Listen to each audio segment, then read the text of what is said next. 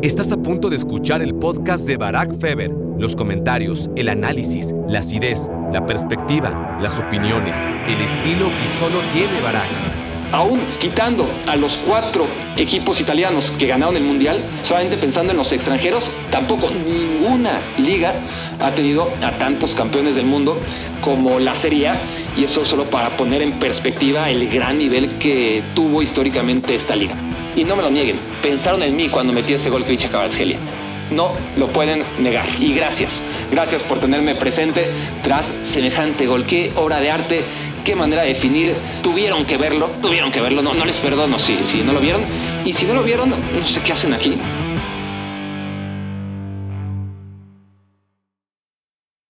Hola, hola, hola, bienvenidos a Me Quiero Volver Chango. Gracias por hacerme su cómplice para matar el tiempo y gracias por haberme esperado tanto tiempo, por haber tenido enjaulado al tiempo durante estos días hasta que le llegara la hora de ser ejecutado por mutuo acuerdo entre ustedes y yo. Así que vamos a darle matarile al tiempo durante varios minutos porque la verdad es que con esta buena diagonal mala costumbre de hacer más de un podcast semanal, a veces se acumulan los temas y, no hay tiempo. Y cuando hay tiempo, una semana tan ajetreada, pues quizás en ese instante no estoy tan de humor. Y no sé por qué no estoy de humor. En algún momento que sí pude hacerlo, la verdad dije, nah, seguramente el no haber podido publicar un video en su momento en YouTube, que suele ser lo que me pone malas, me hizo no hacer Me Quiero Volver Chango cuando tocaba a mitad de semana durante alguna ventana de tiempo, pero no importa, estamos acá y podemos echar la vista atrás al fin de semana. Eso sí, tendré que apurarme porque han pasado tantas cosas y hay tanto que reflexionar que si me desahogo puedo hacer que esto dure dos horas. Y, y ni ustedes tienen tanto tiempo y yo tampoco, tengo que ir a hacerme otras cosas, así que trataremos de que se mantenga en la duración que siempre tenemos aquí en Me Quiero Volver Chango, que es una hora, un poquito más el tiempo de compensación. En fin, tengo que empezar, eso sí, porque si no se me va a olvidar, estoy seguro, y además porque necesito que escuchen este mensaje aquellos que se van a ir tras la primera reflexión o a la segunda o mucho antes, así que la retención es muy importante. Vamos a... ¿Qué me escribió Rubén? A que Rubén que me ayuda aquí en lo de las redes sociales, me dijo que les avisara que se metieran a Instagram, por favor. Es muy importante que menciones que nos sigan en Instagram para que vean el nuevo canal de difusión donde daremos contenido extra para todos los miembros. Así que solo tienen que ir a mi perfil, darle seguir, mi perfil de Barack Feber, síganme y a partir de ahí se unen al canal de MQV Changuistas. Me quiero volver changuistas, pero MQV Changuistas y en ese canal pues van a tener contenido extra, maravilloso. Me imagino que es una gran idea. Así que por favor no dejen de seguirme en Instagram porque porque en TikTok volamos, en YouTube estamos saliéndonos de la atmósfera, en Twitter estamos de la patada, no, no, no damos una en Twitter, pero en, en Instagram peor aún, peor aún, así que Twitter no tiene salvación, se quedó ahí, mientras ya quiero ejecutar, la verdad, mi cuenta aquí entre dos de Twitter, pero oh, es un mal necesario por lo que me dicen y, ahí, la, ahí la mantengo, pero, pero en fin, esa es otra reflexión. Instagram, hagamos por favor crecer Instagram y, métanse una vez que, que me sigan en la cuenta de Instagram al canal de difusión de Me Quiero Volver Chango. Seguro, estoy seguro que no se van a arrepentir. Vamos ya a la reflexión número uno. Y esta nos lleva al fin de semana al Napoli contra Atalanta, porque yo lo estaba viendo y estaba pensando en tantas cosas, pero sobre todo en ustedes, porque con nadie hablo tanto del Napoli como con ustedes, y, en particular de Gvicha Kvaratskhelia, y no me lo nieguen, pensaron en mí cuando metí ese gol Gvicha Kvaratskhelia. No lo pueden negar. Y gracias, gracias por tenerme presente tras semejante gol. Qué obra de arte, qué manera de definir, qué forma de, de hacer fácil lo complicado y de hacer lo complicado fácil. Honestamente es tremendo lo que hace Gvicha Kvaratskhelia. Me, me quedé pensando, ¿por qué dije eso? a ver, vamos a reparafrasear. ¿Qué manera de hacer lo complicado fácil? y qué manera hacer fácil lo complicado. No tiene ningún sentido lo que dije. A veces el orden de los factores sí que invierte el producto y sale medio poético, pero eso no tuvo ningún sentido. Pero, en fin, lamento no estar a la altura de ese gol de Gvicha Kvaratskhelia tuvieron que verlo, tuvieron que verlo, no, les perdono si, si no lo vieron. Y si no lo vieron, no sé qué hacen aquí. Afortunadamente muchos estarán ahora mismo en YouTube y no tienen más que poner Kvaratskhelia, sin flojera, ni modo, Q-B-A-R-A-T-S-K-H-E-L-I-A, Atalanta. Qué, qué manera. Qué pobre Toloy. Y, toda la defensa, porque, porque a Toloy de derecha, izquierda, para la derecha. Y, y no solamente Toloy se comió todas las fintas, sino que también los tres defensas alrededor eran increíble, como marionetas, yendo justo al otro lado a donde al final se iba el gran georgiano. Y ese gol fue, fue increíble. La verdad fue increíble, como toda su actuación, como lo fue también en contra de la Eintracht Frankfurt. ¿Qué equipo el Napoli? Es que es el mejor equipo, es el mejor equipo en tanto tiempo. Es el mejor equipo con balón, sin duda. Es un equipo que juega de maravilla, que es directo cuando hay que serlo, que es rápido, que es preciso, que con la pelota en las dos partes del campo, casi siempre en campo contrario, pero también en campo propio, tiene una salida ante la presión rival increíble. Y no solamente es el mejor con balón, sino que además es el mejor sin balón. Cuando no tiene el balón, defiende tan bien, ¿no? Presiona tan bien en el campo rival. Cuando hay que replegar, que muy pocas veces repliega, porque defiende hacia adelante el Napoli, siempre hacia adelante, pero si hay que replegar, lo hace también bien. Defiende excelente, no tiene puntos débiles el Napoli. Por lo menos no los ha mostrado a estas alturas de la temporada y, es un deleite. Es un deleite ver a este equipo. Principalmente, ¿saben por qué? Porque el marcador les da igual.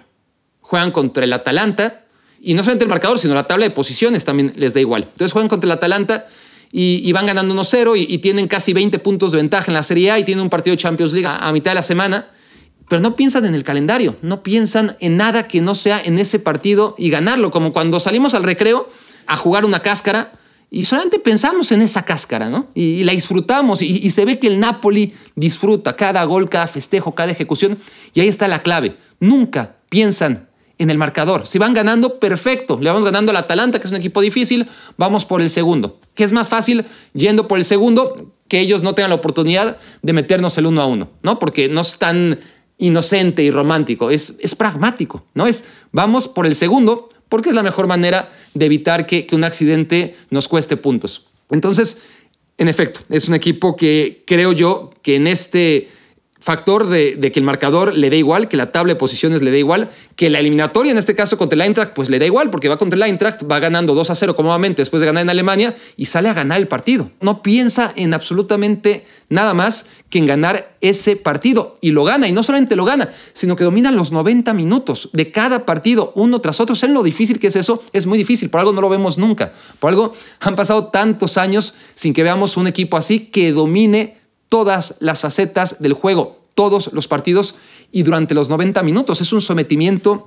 al rival que realmente es difícil de, ver y, que no sé cuánto dure, porque es difícil que ocurra y sobre todo es difícil mantenerlo en el tiempo. Y vaya que el Napoli ya lleva mucho tiempo y ojalá mucho más, ¿no? No por ser el Napoli, cualquier equipo del mundo que fuera capaz de jugar así, y encima de tener a Kvicha Kvaratskhelia, pero es que si sin Kvicha Kvaratskhelia sería un deleite, ¿no? Es, es como el. Es que hablar del Barcelona ahorita es el peor ejemplo. Es como, iba a decir, es como el Barcelona sin Negreira, ¿no?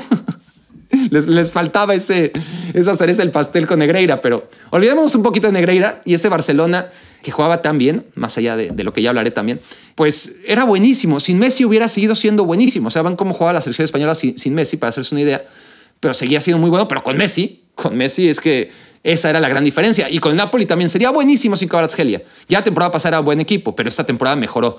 Mejoró mucho, no solamente por Kvaratskhelia, sino porque jugadores que la temporada pasada no encontraban su lugar, como Sambanguisa, como Lobotka, no estaban en un nivel como el que están ahora, principalmente ellos dos. La llegada de Jamin, cuando digo que el Napoli defiende hacia adelante, el mejor ejemplo es el defensa central coreano. Qué ímpetu que tiene, qué energía, qué manera de defender pero nunca lo van a ver recular, nunca va a defender así, ¿no? Eh, para los de podcast estoy moviendo mi silla hacia atrás, casi me estrello con la reja de aquí de Avenida Siempre Vida, pero no, defiende hacia adelante, siempre hacia adelante, súper agresivo y que no se entienda que es sucio, en absoluto es sucio, todo lo contrario pero es un jugador rápido, es un jugador tremendo. Eh, volviendo a los paralelismos, casi no, no, no. Ahí sí sería un insulto a cualquiera, a cualquiera, a cualquiera. Hasta Beckenbauer, compararlo con Puyol, para mí es un insulto, porque Puyol es otro nivel. Pero siguiendo con ese paralelismo, sí, la, energía, la velocidad, la entereza, el liderazgo, todo lo que tiene Min Jae también es de llamar la atención en este Napoli, que no sufre nunca, ¿no? Es el tema. Y eso es también, paradójicamente, la principal preocupación de cara a la Champions League, ¿no? Porque el Scudetto está ganado y, lo que sería, lo que tiene que seguir siendo la fiesta total para un equipo como el Napoli, ganar el Scudetto por tercera vez consecutiva, por primera vez sin Maradona, todo lo que implica, todo lo que le costó, bla, bla, bla. Eso ya es suficiente, da igual, ¿no? Debería dar igual. Pero es que jugando así, tiene que ir por más, tiene que ir por más. Y después del sorteo de la Champions League, que le quedó pues a pedir de boca, pues aún más, ¿no? Y, y entonces, si pensamos ya en clave Champions League, pues ahí sí vienen ciertas preocupaciones paradójicas, porque como no ha sufrido, en la Champions League no gana sin sufrir. Es casi imposible ver un equipo que gane la Champions, que se meta a la final de la Champions sin haber sufrido en el camino, ¿no? Y el tema es, ¿el Napoli sabe sufrir? No lo sabemos, porque no sufre nunca, porque domina sus partidos, porque sale perfectamente ante la mejor de las presiones de los rivales, en Italia por lo menos, que vaya que la liga italiana hoy más que nunca se, reivindica como una liga de alto nivel. Pero bueno, con los rivales de la liga italiana, el Napoli no sufre en, en demasía, en absoluto. Es, es muy difícil verlo ya durante no un partido, sino durante un momento de partido sufrir, porque sale muy bien con el balón controlado, ante presiones altas también, cuando los equipos rivales pueden darse el lujo de presionar arriba al Napoli, que ocurre muy poco. Pero este equipo entonces en la Champions League, tarde que temprano, tendrá un momento en el que va a estar sufriendo, me imagino, y, y se va a poder recuperar, va a saber sufrir el Napoli, va a haber un momento en el que esté abajo en el marcador, lo que no pasa prácticamente nunca. Es decir, dentro de todas estas victorias que ha tenido el Napoli, y sí, ciertamente ha tenido dos derrotas en el camino, pero una muy reciente y, bajo un contexto contra la Lazio en la que sí, este, no se vio bien el Napoli, y otra contra el Inter, regresando de la Copa del Mundo, que, también el Inter hace un muy buen partido contra el Napoli, pero salvo esos dos partidos que son excepcionales y, que merecerían un análisis aparte, es que el Napoli siempre está arriba en el marcador. El Napoli siempre domina. El Napoli nunca sufre. Y en la Champions League, mientras va avanzando, pues se va a encontrar solamente con un escenario en el que toque sufrir en un momento del partido, en que toque venir de abajo. Y el Napoli no es eso. O sea, díganme, recuérdenme un partido en el que el Napoli haya venido de abajo, un partido en el que el Napoli haya recurrido a la épica y haya tenido que ganar no sé, me acuerdo ahora mismo del partido quizás contra el Atalanta en la primera vuelta, pero es una excepción, en donde sí creo que le dan la vuelta y, no sé qué tanto había que, revisar ese partido porque ya queda muy atrás. Qué tan tarde en el partido cayó el segundo gol, pero luego lo revisamos juntos.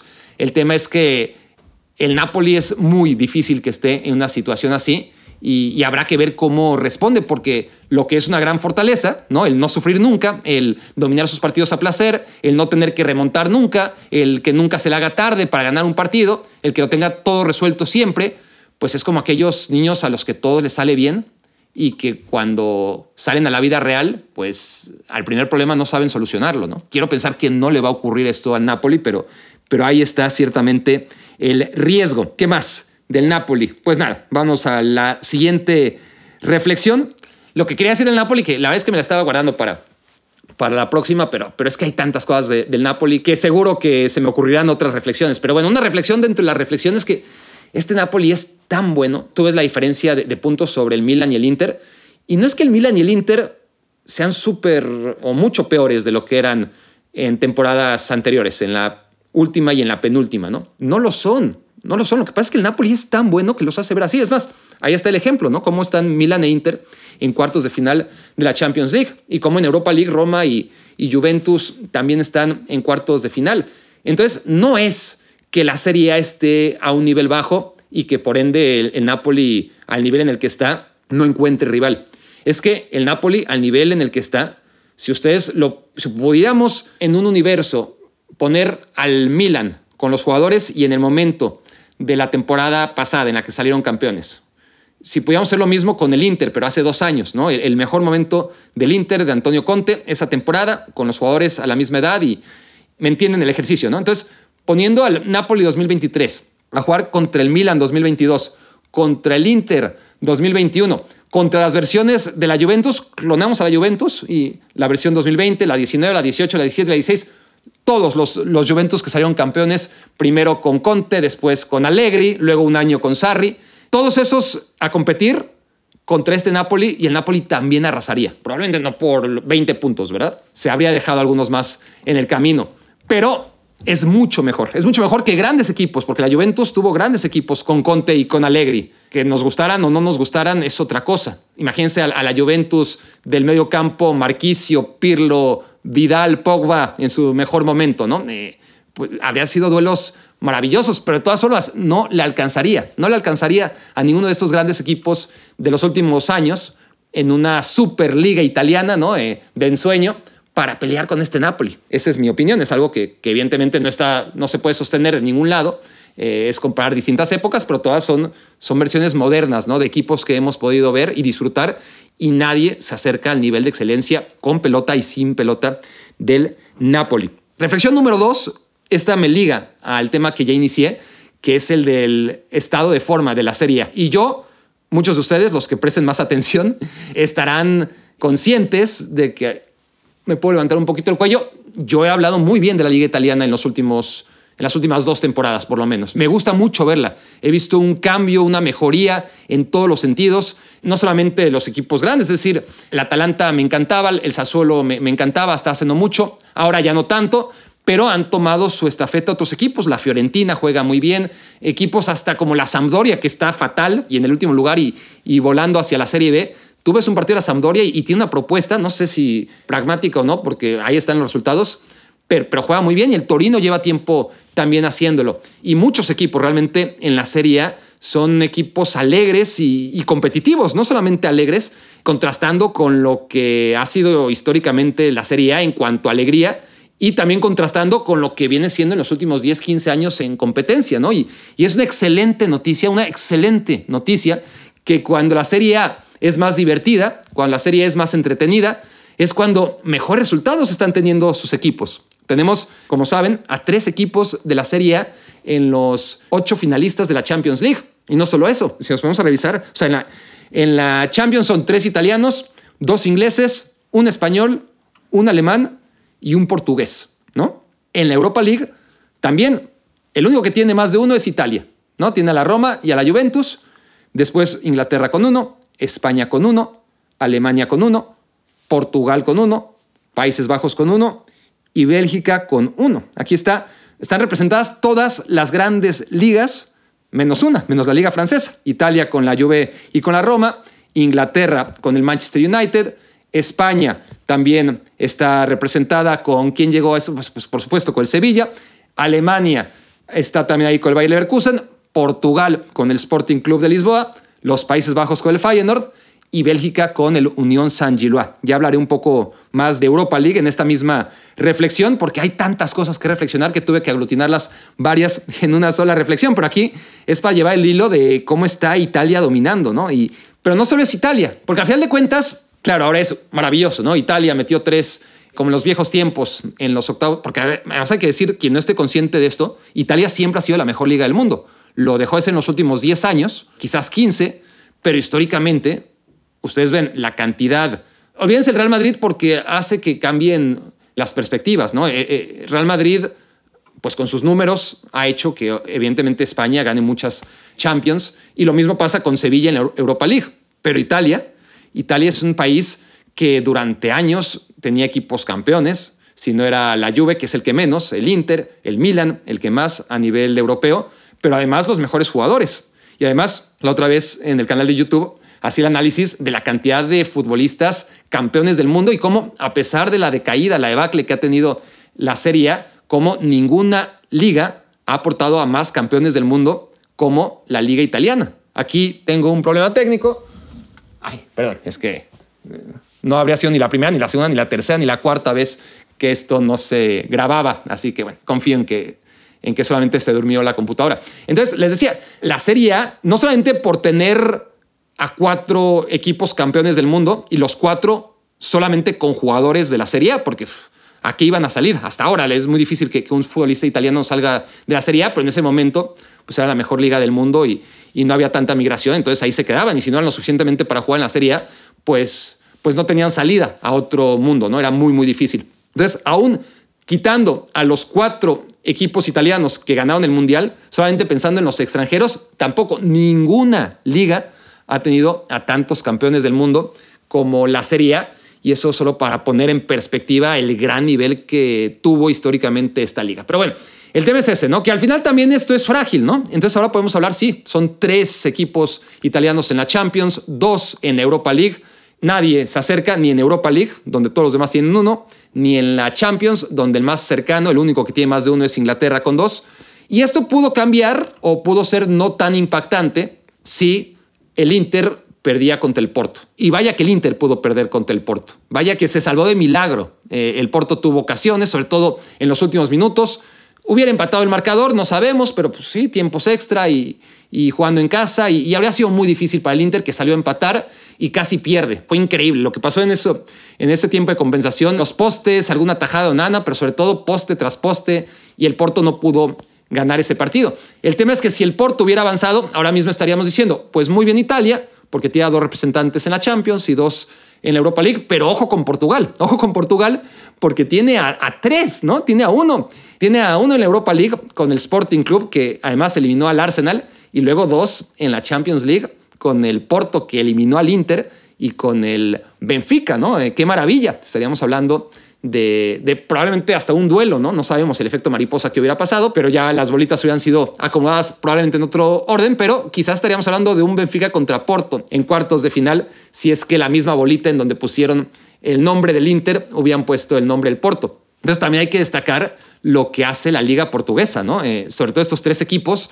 que no dejan de vender y vender y vender y vender y vender y vender a sus grandes figuras y que aún así están mejor que nunca, ¿no? Todos los años venden y carísimos a sus mejores futbolistas y todos los años compiten, pero no como este año. El Benfica ya lo está haciendo costumbre, es su segundo año consecutivo metiéndose a cuartos de final.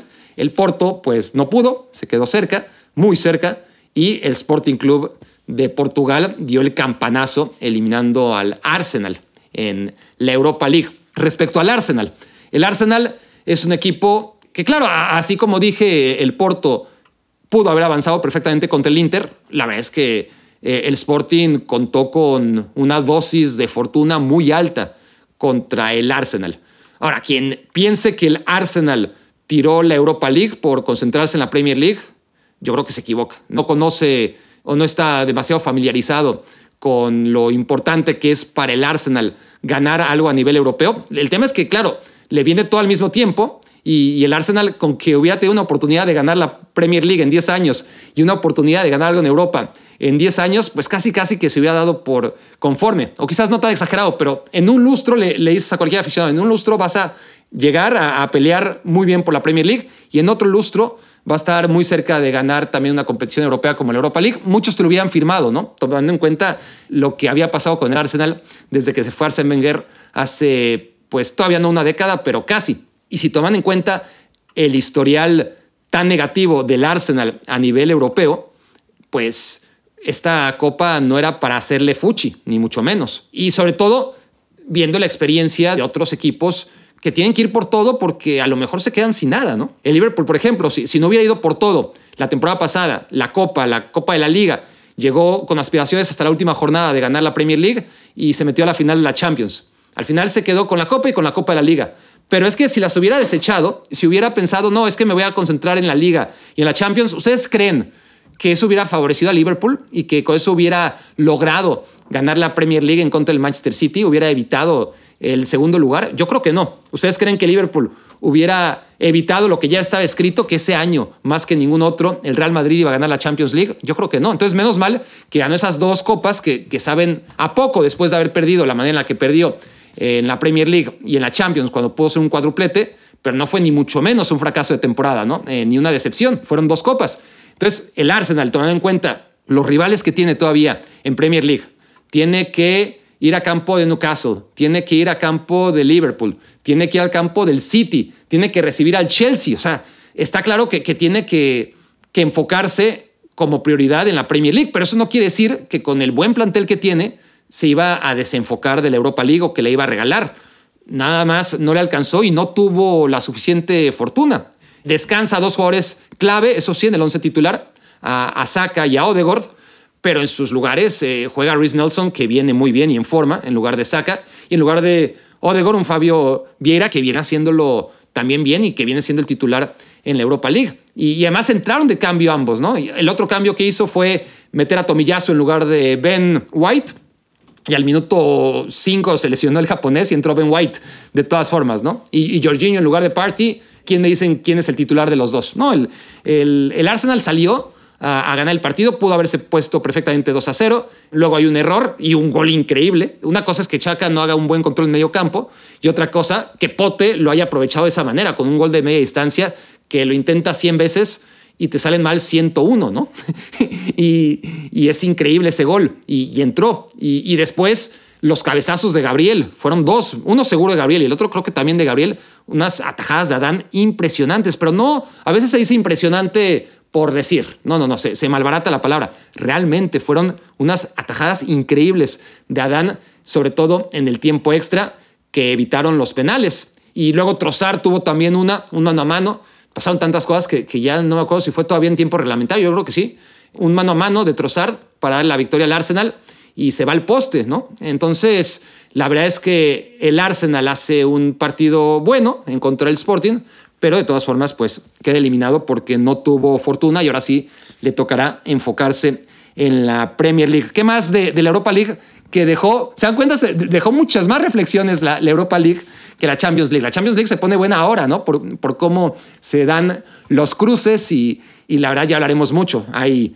prácticamente un mes para hablar de los cruces de la Champions y también de la Europa League que quedaron muy, muy buenos. Eh, otra cosa del Arsenal que aquí había apuntado, que se me había olvidado, Saliba también lesionado, ¿no? Eh, eh, ese es también un, un tema que, que, sale pronto. Saliba entra en su lugar Holding y ahí es un tema con el Arsenal que no tiene demasiada profundidad. Holding lo hace bien como para hacerle honor a su apellido en los últimos minutos y con confianza y se ve que es un excelente chico, pero si él se va a tener que ser tu defensa titular en el resto de, la Premier League, pues ahí sí podríamos decir, Escarteta debió haber descansado a, a ¿no? Vamos a ver qué pasa con la defensa del Arsenal, pero eso sí que son noticias como para preocuparse. Lo que me faltaba era, repasábamos los equipos que están representando a sus países en la zona final, en los cuartos de final de la Europa League y de la Champions League y no hay ningún francés. No hay ningún francés y, eso sí es noticia, ¿no? Porque es una de las cinco grandes ligas y, yo soy defensor también de la liga francesa porque no me gusta, no me atrae mucho, pero es una gran, es como la NCAA, ¿no? De, el tema del, del Paris Saint Germain es que le hace daño a la liga francesa. Con tanto dinero, la verdad es que el Paris Saint Germain, con un poquito más de visión empresarial, porque dinero le sobra, patrocinaría a cinco o seis equipos de, la liga francesa, o, si quieren a dos o a tres, ¿no? Tomen este billete extra para que compitan conmigo y hagamos crecer la liga francesa, ¿no? Imagínense que el jeque le reparte 100, 200 millones de euros. Para él no es nada, para él no es nada. Se lo reparte al Mónaco, al Olympique de Marseille y al que ustedes quieran, o más bien al que quiera el jeque. La liga francesa sería mucho más atractiva, mejoraría su nivel y por lo tanto el Paris Saint-Germain tendría mucha mejor competencia para alcanzar lo que quiere, ¿no? Llegar a la Champions League y que no sienta tanto la diferencia. Me parecería a mí genial que esto sucediera si, si fuera mínimamente factible, ¿no? En un mundo de caramelo creo que la idea sería buena porque hoy por hoy lo que pasa con la liga francesa es que es como la NCAA en el foro americano. Puede ser muy buena, puede haber mucho talento, pero mete a un equipo de la NFL, el que sea, así sean los ¿Cuál es el más patético? Es que los Cleveland Browns durante años lo fueron, pero últimamente ya no tanto. O los Jacksonville Jaguars, ¿no? Que, han mejorado mucho. Pero el peor equipo de la NFL, el que ustedes quieran, obviamente la NCAA arrasaría, ¿no? E, e, ese es el tema. Ese es el único tema con el Paris Saint-Germain y la Liga Francesa. Y no le hace ningún favor a la que muchos conocen como Liga de Granjeros, sin respeto a, a que no hay una liga que genere más talento. O sea, tú ves tantas figuras en España, en Italia, pero sobre todo en Inglaterra, que vienen no solamente franceses, ¿eh? sino extranjeros también, que vienen de la liga francesa y, o sea, Sadio Mané, por ejemplo, ahora para hablar también de uno en la Bundesliga, ¿no? Porque no solamente franceses, sino también extranjeros, que lo que pasa es que no llegan a su pico más alto porque son vendidos muy pronto, ¿no? De la liga francesa, pero es una liga en la que si sacamos eh, screenshots de las alineaciones de varios equipos de aquí a cinco años, pues en cinco años vamos a decir, mira, este equipo no era tan malo, ¿no? Pero en fin, el tema es que con lo bien que juega el Olympique Marseille, con lo bien que hay este, que los equipos en general que le juegan al, Paris Saint Germain, le, juegan de manera valiente y, y demás, pero es una realidad que, la liga francesa no está representada y que eso le hace mucho daño cuando vemos que está además muy bien repartida, ¿no? Eh, eh, las competiciones europeas entre las grandes ligas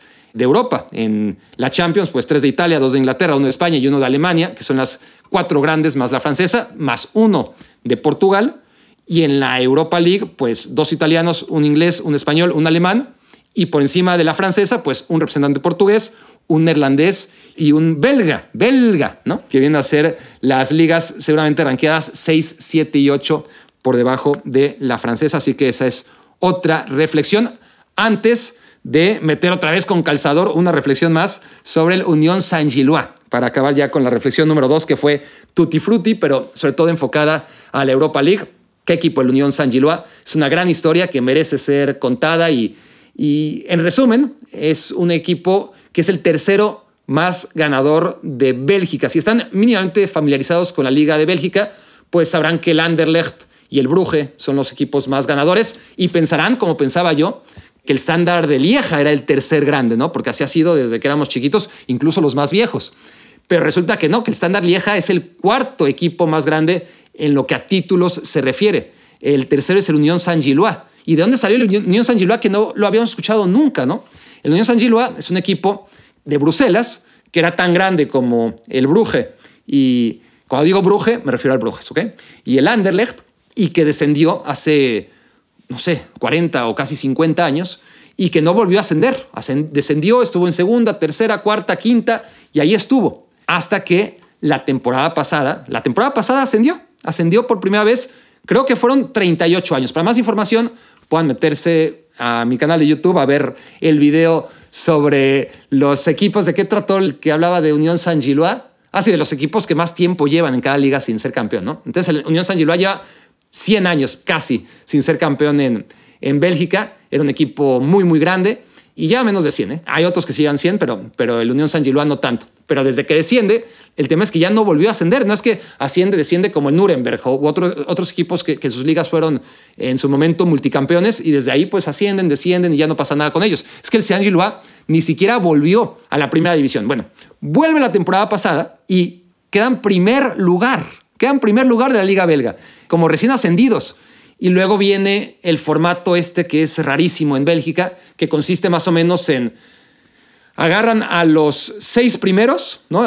dividen la tabla, ¿no? Y dividen a los que a los seis primeros y a los últimos. Entonces los últimos a pelear el descenso, los primeros a pelear por el título y los del medio, adiós, se les acabó la temporada. Este, gracias por todo. Entonces, a esos seis de arriba les reducen los puntos a la mitad. Entonces, si en este caso el Unión San Gilois tenía 7 puntos de ventaja, entonces se lo reducen a 3.5 y, sube a 4, ¿no? Entonces, para hablar de números pares, si el Unión San Giloa tenía 6 puntos de ventaja sobre el segundo, entonces los 80 puntos, digamos, que tenía, se los reducen a 40.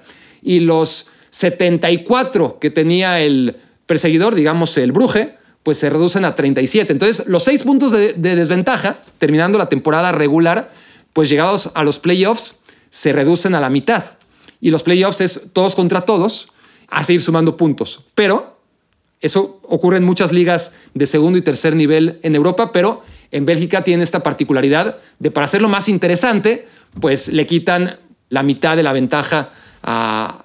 Pues le, reducen la mitad de los puntos a todos, ¿no? Y por ende, la principal consecuencia es que la ventaja del primero sobre el segundo, aunque aplica también, no se confundan, del segundo para el tercero, etcétera, es muy complicado, ¿eh? por eso trato de, por si tienen alguna duda, de que no tengan que rebobinar para ver cómo es la Liga de, Bélgica, pues es así. Entonces, básicamente, la principal consecuencia es que la distancia entre el primero y el segundo se reduce a la mitad. Y en este contexto, el Unión Saint-Gillois, la primera vez en la historia que un equipo en Bélgica recién ascendido queda en primer lugar, pues no salió campeón porque la distancia que tenía sobre el Bruje, que era de seis puntos, se reduce a tres y ya le temblaron las piernas en los últimos partidos en los que van todos contra todos, pero solo los de la parte alta. Y el Bruje, como siempre, acabó ganando la Liga de Bélgica, que creo que lleva cuatro años seguidos. Ahora la Unión San Gilois, por cierto, está en segundo lugar, detrás del Genk, y le va a beneficiar seguramente ese corte, ¿no? Va a haber justicia divina y vamos a ver si puede aprovecharla el Unión San Gilois. Y ahora, si está, no sé, a ocho puntos del Genk, pues llegados al playoff va a estar a cuatro puntos y, podrá quitarse esa espina clavada de no haber podido ser campeones por primera vez después de tantos años. El tema es que han pasado tantos años, tantas décadas y sigue siendo el tercer equipo más ganador en la historia de Bélgica. Y todo esto lo ha hecho gracias a un... Es que tendría que contarles también la historia y también está en, en YouTube. En YouTube eh, dije YouTube, ¿verdad? En YouTube, en uno de los videos más recientes en el que hablaba yo de los multipropietarios. Y la multipropiedad normalmente es negativa, es muy negativa por muchos factores, porque principalmente, aunque sea en países distintos, lo que promueve o, lo que impulsa o, lo que desata finalmente como consecuencia mayor es que un equipo acaba abasteciendo a otro. ¿no? Hay, una prioridad y un equipo es menor al otro y, y no tiene serias posibilidades realmente de, éxito, porque pues, le pasa lo que al Salzburgo con el Leipzig, ¿no? Para, para no ir tan lejos.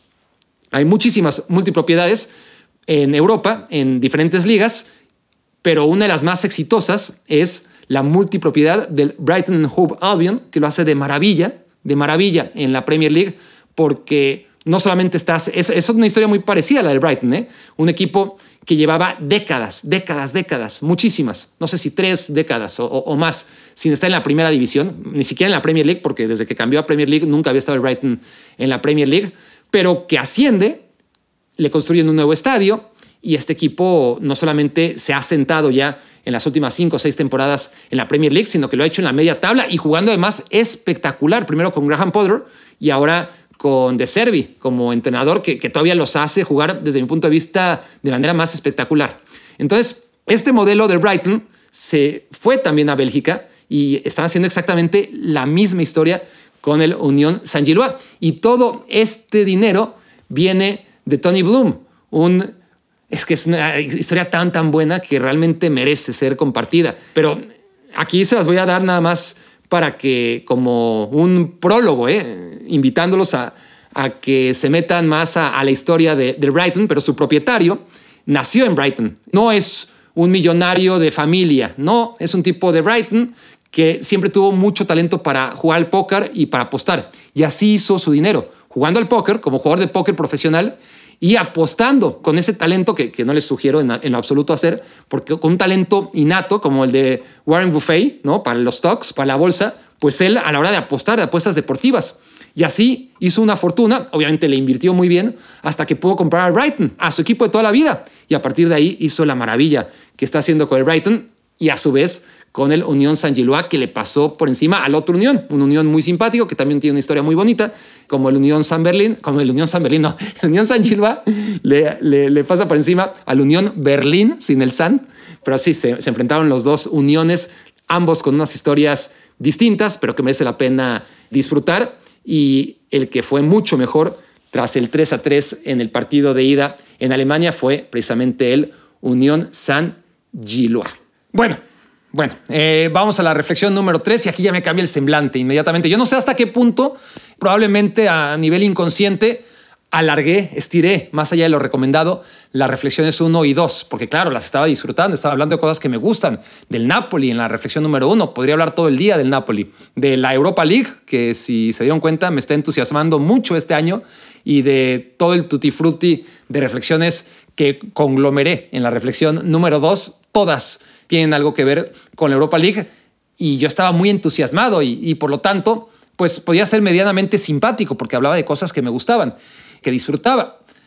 Aquí tengo que hablar de cosas que detesto, que me ponen de malas y que inmediatamente hacen que cambie mi semblante y mi timbre de voz y, y mi manera de ser. Y lo siento, no lo puedo controlar. Si toca ser antipático, pues toca ser antipático porque no puedo tener ese filtro, ¿no? Para mantener la postura jovial y, y amable cuando, cuando es un tema como este, ¿no? Que realmente me irrita. El tema del Fútbol Club Barcelona lo he hablado en muchos otros momentos a lo largo del podcast. No quiero ser repetitivo. Es, es una cosa que parecía que, que, el Barça ya no puede excavar más bajo, pues ya solamente le falta a esas alturas que se descubra que hay una red de prostitución infantil y de tratado de blancas encabezada durante años por el Barcelona. ¿no? Honestamente, así como parece broma, quiero pensar que es broma, una broma negra, pero es que honestamente es verdad. O sea, así de ridículo es el panorama administrativo del Barcelona, ya no hablemos del deportivo. Es más, una cosa es a nivel deportivo, que pagó las consecuencias de, todo lo mal que se ha hecho administrativamente, y cuando hablo administrativamente, pues hablo fiscalmente y todo lo mal que ha hecho el, Barcelona a la hora de, mover su dinero. Pero ahora ya no, no solamente es a nivel administrativo, sino ético, y ya son varias, ya son varias.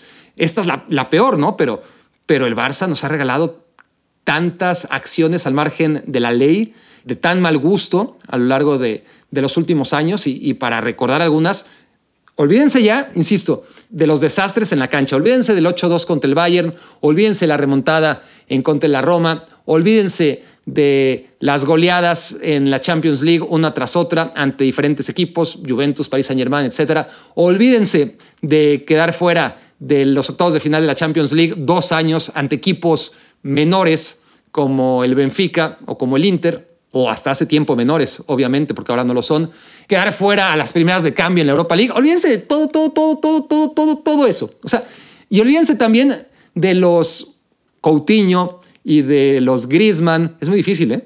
Y Dembélé y, y, y Pjanic y todas las tranzas que hicieron, ¿no? Para, para vender a Artur a un precio que evidentemente no valía, para traerse a Pjanic por otro precio también inflado y, solamente para que las cuentas de la Juventus y, el Barcelona pudieran pasar los libros con palomita durante ese año y ya verán a, los siguientes. Y olvídense de las palancas y olvídense, por favor, traten de, olvidarse de todo lo que ha hecho mal el Barça, que ha sido tanto, tanto, tanto a nivel administrativo a la hora de, mover su dinero y por ende los resultados que ha tenido en la cancha, ¿no? Pero es que a nivel ético, el pagar a una agencia para difamar a sus propios futbolistas y, leyendas, porque a eso le, eso le interesaba a la directiva, se está investigando y es un tema muy delicado, pero todas las acusaciones apuntan a que en el, en el trasplante de Erika Vidal hubo un tráfico de órganos que permitió que Erika Vidal pudiese salvar la vida pero eso fue a costa de mentir y, de, evidentemente, ir al margen de la ley de una manera muy, muy grave. Eh, también el Barcelona, es que hasta las cosas más impensadas, ¿no? Ya, tomemos todo lo fiscal como también económico, ¿no? Todos los fraudes, todas los chanchullos que hicieron con la Masía, este, que fueron los primeros castigados, después al Madrid, después al Atlético, después al Chelsea, pero los primeros, porque los más graves en pasarse por el forro las reglas del tránsito de menores de edad, fue el Barcelona. Es decir, ha hecho muchas cosas muy malas, y, parecía que ya no podía ser nada peor. Y ahora es esto. Y después de esto, ahora sí parece que no hay nada peor. Pero todavía queda la prostitución infantil, el tratado de blancas, ¿no? Y, y el terrorismo internacional. No sé, no sé, no sé, no sé, no sé. Puede ser. La, verdad es que puede ser. Puede ser. No, ya, ya no hay. Eh, si, queremos pensar que, que el Barça no ha tocado fondo, puede ser que no ha tocado fondo. Miren, hasta dónde tendríamos que llegar. Pero yo ya no sé. Yo no sé si, si pueda llegar hasta ahí, honestamente. A este punto, yo no entiendo, yo no entiendo muchas cosas. No entiendo por qué Joan Laporta no ha renunciado. Parece de un cinismo increíble. Yo ya sabía quién era Joan Laporta, no necesitaba esta semana para confirmarlo. Pero el tema es que el mundo ahora mismo le permite a gente como Joan Laporta estar tranquilo, florecer y, y de hecho no solamente mantener su puesto, sino que mucha gente le apoye a ciegas aún en contra de todas las evidencias, de todo el sentido común. Es una época que vivimos y que está afectando a cosas desgraciadamente mucho más importantes que, el fútbol. Al final, el Barcelona existe, no existe, la vida no va a cambiar radicalmente, pero hay otros temas que sí, ¿no? A, nivel económico, político, etc. Y el asunto de, de poder utilizar las teorías de la conspiración a tu favor, pues es la llave maestra. No hay, no hay un candado, no hay evidencia en tu contra, no hay pruebas lo suficientemente claras que no puedan ser combatidas con teoría de la conspiración. No, la teoría de la conspiración te puede enfrentar sin argumentos de por medio, sin una sola palabra, porque la porta no ha regalado una sola palabra que genere cierto beneficio de la duda. La mínima presunción de inocencia, no. Todo ha sido lo que le queda, lo único, que es acudir a las teorías de la conspiración, ¿no? Y, y, en este caso, el, el Barça, que, históricamente siempre culpó a la administración anterior, entonces los problemas del Barça, de, la Porta, eran por lo que había dejado Bartomeu, ¿no? Y Rosell. Y los problemas de Bartomeu y Rosell en el Barça eran por la herencia que había dejado la Porta. Y los problemas que antes había tenido la Porta eran por los problemas que había dejado Joan Gaspart, ¿no? Y, y así nos vamos en la historia. porque es la historia de la política, ¿no? Pero aquí, cuando un presidente llegó, dejó el poder en las manos de otros que siguieron haciendo lo mismo, que eran sus enemigos y que, que supone que lo hacían todo al revés, pero los pagos a Negreira ahí estuvieron siempre. Y todavía volvió la porta. A ver, y ahora la porta no puede hacer el artículo 1 del manual del cínico, que es culpa, porque además tiene una cola que le pisen, que, que lo hace mucho más fácil, ¿no? A la administración anterior. Aquí ellos solamente hicieron lo que tú ya estabas haciendo desde antes, ¿no? Es decir, han pasado tantos presidentes por el Barcelona y esto ha parecido una buena idea. ¿no? El, Barcelona, para competir, necesita darle un depósito injustificado a un vicepresidente de los árbitros. ¿no? E, e, es así. Y, no es la locura de un idiota, porque en la Juventus pues puede ser que una persona lo pensó así, ¿no? Aquí es que todos han pensado que, que, ese es el proceder, que así debe ser. Gente muy distinta que se desmarcan, que son enemigos los unos de los otros. Y entonces, este tema de la teoría de la conspiración pues a tipos como Joan Laporta les viene de maravilla en todos los aspectos de, la vida. Joan Laporta es lo de menos, ¿no? Pero cuando tienes a un, a un charlatán, porque claramente es un charlatán, no es que lo haya decidido esta semana, lo ratifiqué, eh, no necesitaba verlo esta semana reaccionar ante las acusaciones. Es un demagogo, ya lo sabía también, ¿no? Entonces a charlatanes y demagogos como Joan Laporta el que todo, sin necesidad de utilizar un argumento, pueda justificarse con teorías de la conspiración, pues le viene de perlas. Pero eso solo es la primera cosa que no entiendo. La otra es los socios del Barcelona. Es decir, el Barcelona tiene, a diferencia de la gran mayoría, y cuando digo la gran mayoría me refiero al 99.9 y muchos 9% de los clubes del mundo, tiene la ventaja de que el Barcelona es de sus socios no es de un presidente que tiene la mayoría de las acciones y, ni modo, te lo tragas, ¿no? Y, puedes reclamar y enojarte y vean al Valencia, ¿no? Pero ¿qué puede hacer el Valencia, por ejemplo, ante todos los abusos que ha cometido Peter Lim? Pues es el máximo accionista y, en este mundo así es, ¿no? Eh, el que manda es el que más acciones tiene sobre una empresa, así sea un equipo de fútbol.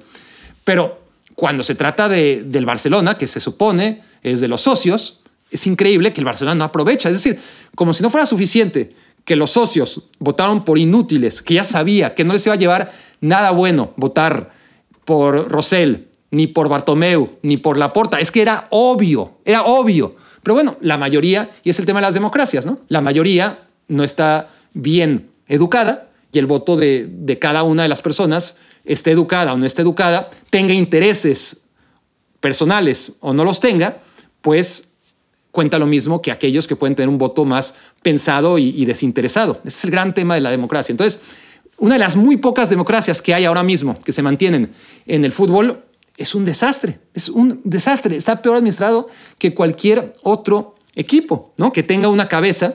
Y no es que eh, eh, el Barça tiene el gran peligro de que ya deje de ser de los socios entre tanto desmadre y entre tanta deuda, pues es lo mejor que le podría pasar al Barcelona. Miren cómo lo tienen sus socios. Porque ni siquiera al momento de decir, a ver, este señor no puede ser el presidente de este club. O sea, solamente les dice, no, es que están manchando el escudo. Ah, bueno, ya con eso. Ya, está bien, está con nosotros. Bueno, este señor y los anteriores son los que utilizaron el dinero de los socios del Barcelona para pagar al vicepresidente de los árbitros, ¿no? Sin la autorización de los socios. Otra cosa es que dijera, miren, socios, este, vamos a hacer esto, eh, ¿aprobamos o no aprobamos? Bueno, aprobamos y ya están los socios también implicados. Pero aquí, con el dinero de los socios, utilizaron, porque los socios, históricamente el Barça se mantuvo con el dinero de los socios principalmente y de las entradas a los partidos, y, pero sobre todo con la cuota anual de los socios. Los últimos tiempos, lo que pueden pagar los socios, pues es mínimo. El balance de lo que pagan 200 dólares cada uno de los socios, de los 100 mil socios del Barcelona, pues hagan la, conversión, ¿no? 100 mil socios por 200 dólares, 10 millones, 10 millones de euros, pongan ustedes. Pues eso ayuda, pero pues básicamente es para pagarle al vicepresidente de los árbitros, ¿no? Este, no para otra cosa. Entonces, el que es víctima realmente aquí es el socio del Barcelona y al que le tendrían que pedir cuentas antes que a nadie, no pedir cuentas, exigir la cabeza, no dejarlo ni respirar mientras sea presidente del Barça, es precisamente a Joan Laporta. Pero los socios del Barcelona no están haciendo nada, pero, pero nada. ¿no? Entonces, eso tampoco lo, lo puedo entender. Pero tampoco me sorprende. Este, yo fui socio del Barcelona durante muchos años, era joven, era idealista, sentía que el equipo me representaba, pasaron los años, cada vez menos, pero me gustaba tener pues un vínculo, ¿no? Ese sentido de pertenencia a pesar de todo y, el ir al estadio y poder ir como socio. Y bueno, tenía mis beneficios que, que cada año vi, me fui dando que no me servían para nada, hasta que ya la, la gota que ramó el vaso no fue esto, ni el anterior, sino el tema de la Superliga, ¿no? Aliarse con el Real Madrid hasta el punto de que fueran ellos dos los únicos, ¿no? Que contra viento y, marea querían una competencia que no aplicara los básicos fundamentos de la meritocracia, ¿no? Eh, tú vas a tener, como si fuera la Liga MX, ¿no? Membresía solamente por lo que fuiste y no por lo que eres ni por lo que serás. Membresía vitalicia en las Copas de Europa y en la primera división de la Superliga y eso, y, eso va en contra totalmente de, de mis ideales. Entonces ahí es cuando renuncié como socio. Pero entonces hablo con conocimiento de causa. Sé cómo es el socio del Barcelona de inmóvil y no me sorprende. Pero de todas formas, no lo entiendo. ¿no? Una cosa es que no me sorprenda, pero aunque no me sorprende, sigo sin entender cómo es posible que ante todo lo que está pasando, el socio no exija que Joan Laporta renuncie, como mínimo, simplemente por dignidad, no porque cambie nada, por, la dignidad del socio, para, para no ser cómplices de todo esto, ¿no? Ahora, en tercer lugar, no entiendo los rivales. No entiendo a qué se paró el Athletic Club a jugar contra el Barcelona el fin de semana pasado, ¿no? Porque claro, luego les anulan un gol y entonces ya se sienten, y Iker Muniain fue bastante gráfico, ¿no? Ya sienten que no hay manera, por las buenas, por las malas y por las peores contra el Barça no hay manera y están encadenados. Pues entonces, si estás tan seguro de eso, no salgas a jugar. No hay nada peor para el deporte, sobre todo, que está fundamentado en que la gente y los que compiten crean que tienen una posibilidad más allá de las diferencias económicas con el rival, entonces no hay nada peor que quitarle ya esa certeza de que hay algún chance de que si las cosas salen bien, puedes evitar una derrota que es muy probable. Pero tú vas al estadio a, ver el partido esperando que no ocurra lo probable, ¿no? Y tú sales a jugar ese partido sabiendo que está en ti evitarlo. Entonces, si sienten que realmente los árbitros, y bien que, esa acción en particular, la que genera que anularan el gol de Iñaki Williams, pues, pues para mí de Jong, pues sí levanta la pierna y si hay mano de Muniain y podemos debatir y, ver si es, si es deliberada, por supuesto que no es, pero natural tampoco y al no ser natural, pues ya podríamos hablar de, del reglamento, pero aquí ya va más allá del reglamento y es una presión sobre los árbitros en donde ahora mismo el árbitro era una de dos, marcaba y pasaba como un cínico, ¿no? porque era una decisión que realmente necesitaba mucho valor, ¿no? Dentro de todo lo que estaba ocurriendo en campo del Athletic Club, con todo lo que se había hablado y, con lo que había pasado la semana pasada, en la que ya le habían regalado un penal al Barcelona, pues anular el gol del empate de Athletic, realmente lo que muchos vieron y siguen viendo, y de manera justificada además, como un exceso de cinismo, pues para mí fue todo lo contrario, fue un exceso de ecuanimidad ¿no? El, estar más allá de todo el entorno y,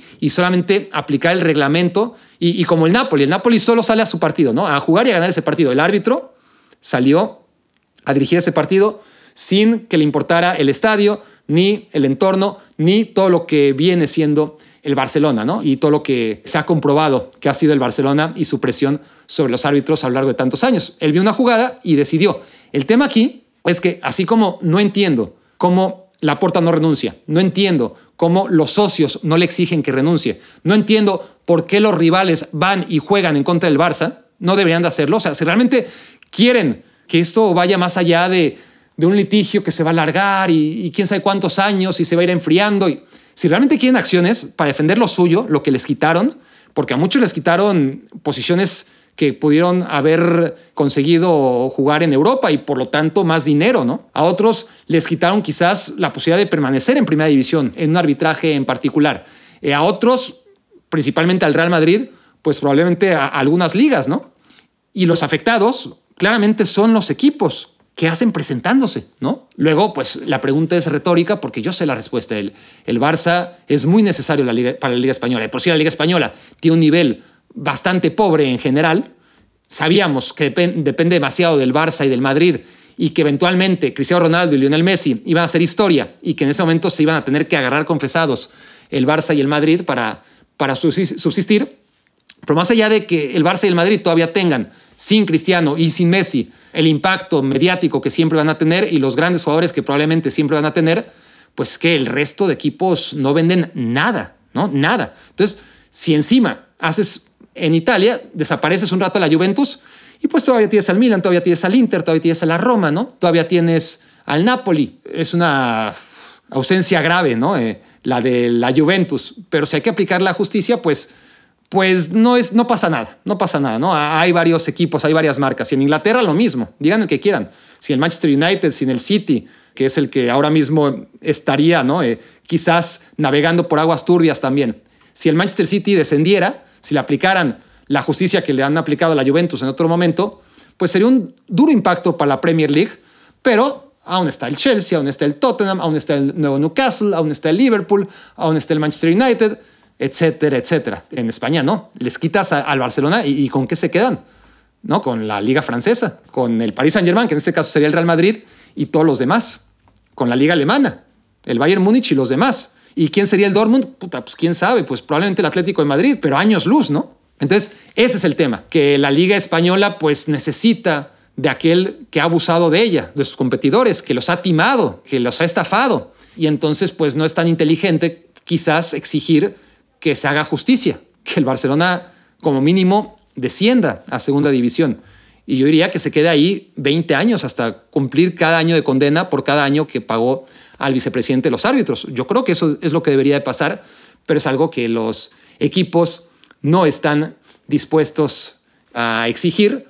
Y por último, pues los árbitros al parecer tampoco. Y los árbitros son los que de veras o son los mayores culpables o son las mayores víctimas. Aquí no hay, no hay territorio gris, porque si son los mayores culpables y todos están implicados, lo que yo dudo, honestamente, si el 90, 95, 80%, si la gran mayoría están implicados, pues ahora entiendo, ¿no? Por qué se siguen presentando en los partidos como si no pasara nada. Ahora, si son, como yo quiero pensar, inocentes, la gran mayoría de ellos, si, si estos pagos fueron a un tipo que engañó al Barcelona y que realmente no influía en los árbitros, que no lo descarto, y si influía en ellos, pues eran dos o tres o cuatro que tenemos que ir conociendo y que algunos ya se habrán retirado, pues bueno, pero que los árbitros que ahora dirigen al Barcelona y que muchos de ellos ya no hayan coincidido con todos los años en los que el Barça le pagó al vicepresidente los árbitros, pues esos son los que están cargando con una presión que es injusta, que no deberían de cargar y que se topan lo que le pasó al árbitro en el Atlético contra el Barcelona, condicionados totalmente en sus decisiones, sabiendo que cada vez que marquen a favor del Barcelona, pues con razón además, se va a pensar que lo están haciendo porque no son honestos, ¿no? Entonces, es una presión que no es justa para la gran mayoría de, de los árbitros que desde mi punto de vista no están implicados en esta estafa. Entonces, esos son los que tendrían que presionar, son los que tendrían que decir, hasta que no haya una solución, nosotros no dirigimos al Barça. No podemos dirigir al Barça, es demasiada presión, es mucha responsabilidad y no vamos a dirigir ningún partido del Barcelona. Y verán que ahí sí empieza a haber consecuencias, ¿no? Cuando los, rivales, que para mí sería lo ideal, insisto, no van a boicotear al Barcelona, pues entonces que los árbitros y que no sea boicot, simplemente que sea, es que no podemos. No es justo. Es demasiada cara hasta que no se aclaren las cosas, hasta que no descienda al Barça, hasta que no se tome una medida ante todas las evidencias, pues los árbitros no podemos asumir el riesgo de pararnos en un partido influenciados pues por todo lo que se habla, ¿no? Y, condicionados, quieras o no, por todo el contexto y, y esa presión desmedida sobre los árbitros que tienen que pitar y que ya no pueden ver algo a favor del Barça sin que todo el mundo crea que es porque les pagan para hacer eso, ¿no? Ese es el tema. Y, ya hay muchos temas más que desarrollar sobre el Barcelona, pero lo haré en el siguiente Me Quiero Volver Chango porque ya me viene, ya se me viene haciendo tarde, pero en realidad eh, esto no es más que el, era la introducción, era lo que yo tenía planeado. Aquí tengo todos mis apuntes, ¿no? Esta es la introducción de una reflexión que tendría que ser mucho más larga, pero afortunadamente hubo cosas mucho más agradables de las que hablar y ya podré despejar todas estas reflexiones para mejor momento. Reflexión número cuatro, ya para despedirme, pues más que reflexión es simplemente un repaso. Es que ya me tengo que ir, perdón, perdón, pero tenemos que, que reflexionar sobre los partidos que, que se nos vienen. Son muy buenos este fin de semana, clásicos por todos lados. Y el lunes, además de hablar del Barcelona, pues estaré hablando del, del Barcelona contra el Real Madrid, porque hay mucho que hablar también a nivel cancha de lo que está haciendo el Barcelona y de lo que está dejando de hacer el Barcelona, aunque al final todo, con justa razón, todo lo que sucede y ha sucedido fuera de la cancha acaba dejando en segundo plano a este Barcelona líder que enfrenta al Real Madrid en el clásico de la Liga Española. Una semana en donde tenemos Inter contra Juventus, el clásico de Italia, donde tenemos Lazio contra Roma, un Lazio-Roma muy especial porque siempre son buenos partidos, pero ahora donde la Juventus perdió 15 puntos y se trata básicamente de acompañar a Milan, Inter. Entendido que Milan e Inter están ahí también, ¿eh? que, que no tienen para nada, sobre todo el Milan, asegurada su presencia. Pero suponiendo que Milan, Inter y Napoli están en la siguiente Champions League y que si nos basamos en la historia reciente entre Lazio y Roma, tendrán que dirimir quién va a la Champions League, porque la Juventus, tras los 15 puntos que perdió, queda muy rezagada, pues es un partido también por demás interesante. Ya veremos si lo es lo suficiente como para repescarlo el lunes en Me Quiero Volver Chango. Entonces tenemos Barça Madrid, tenemos Inter Juve, tenemos Lazio contra Roma, tenemos Ajax contra Feyenoord, también en Países Bajos. Es increíble lo que está haciendo el Feyenoord, compitiendo como lo está haciendo en la Eredivisie, metiéndose hasta cuartos de final en la Europa League. Hay que hablar también del Feyenoord y de Chaquito Jiménez y, no solo de, de, él, ¿no? Sino de, de un equipo que, que realmente lo está haciendo muy bien, sobre todo con Kokchu en medio campo, el capitán y y también en México, bueno, está el Tigres contra el Monterrey, el Chivas contra América. No sé si, habiendo tanto de qué hablar, en la próxima edición podremos abordarlo, pero vaya que hay temas ya de inicio para irnos saboreando este fin de semana. Espero que lo disfruten mucho y nos escuchamos y vemos o me ven muy pronto en una nueva edición de Me Quiero Volver Chango. Ya me voy, perdón por las prisas, pero muchas gracias por haberme hecho su cómplice para matar el tiempo. Escuchaste el podcast de Barack Feber. Toda la información de los deportes con un toque de Barack.